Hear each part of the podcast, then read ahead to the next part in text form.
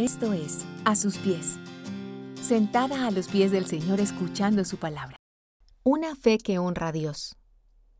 En el libro de Éxodo, vale la pena resaltar algunos sucesos de la vida de Miriam, la hermana de Moisés, quien nos anima a confiar en Dios y perseverar en la fe.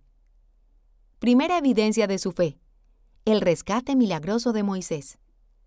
La vida de Miriam actúa en la voluntad de Dios y anticipa su rol en uno de los rescates más maravillosos dentro de la historia del Antiguo Testamento, cuyo recuento notablemente empieza con la preservación de la muerte del mayor líder de la historia del pueblo de Israel, Moisés, por parte de sus padres, Éxodo 2.2, Hebreos 11.23, y de Miriam, Éxodo 2 del 4 al 7.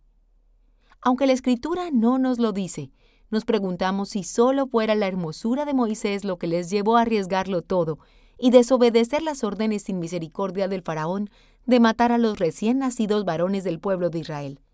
Aún más, expectantes, vemos cómo trabaja Dios en la vida de otros a quienes Él desea proteger o cuidar para su gloria.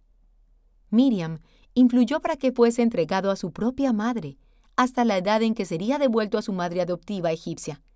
Éxodo 2.10 Segunda evidencia de su fe, el éxodo y la adoración de Miriam.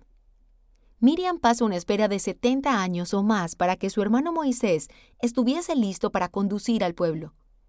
Hubiésemos querido saber lo que todos estos años ocasionaban en su corazón, hasta ver a aquel que fue salvado de la muerte como bebé.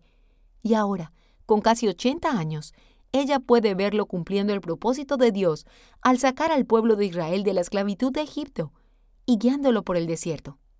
Miriam fue contada como parte de aquellos que guiaron el éxodo de la esclavitud, Miqueas 6:4, y condujo a las mujeres a la adoración luego de pasar el Mar Rojo, Éxodo 15 del 20 al 21. Y sin duda alguna, su adoración quedó como precedente para las siguientes generaciones, como en la época de David, pues las mujeres salían cantando y danzando para recibir al rey, con panderos, con cánticos de alegría y con instrumentos de música. Primera Samuel 18:6. Tercera evidencia de su fe. El pecado de Miriam. Miriam no fue una mujer perfecta. Fue desleal con su hermano Moisés y por supuesto con Dios. Números 12, 6 al 8 y 14. Pero que esa deslealtad no nos detenga o desaliente, pues aprendió la lección y Dios la perdonó y restauró. En su lugar, aprendamos de ello y honremos nuestro servicio y el liderazgo de aquellos a quienes Dios ha puesto por autoridad, así como el perdonar y restaurar al hermano que falla y se arrepiente. Aprendamos de Miriam. Indaguemos en nosotras mismas. ¿Cuánto tiempo hemos esperado sin desesperar la respuesta a una oración, a una promesa o a una palabra? Esto hace una fe firme que confía y espera porque conoce a su Dios. Dios nos atrae a sí mismo para hacer ayuda a las autoridades que Él ha designado, y nos ha liberado para cantarle y adorarlo, para exaltar sus obras a la vista de muchos. Como Miriam podemos transformar entornos con nuestra devoción demostrativa, cuya fuente es aquella que se ejercita en lo secreto y en la intimidad con el amado. Honremos a Dios con nuestra fe.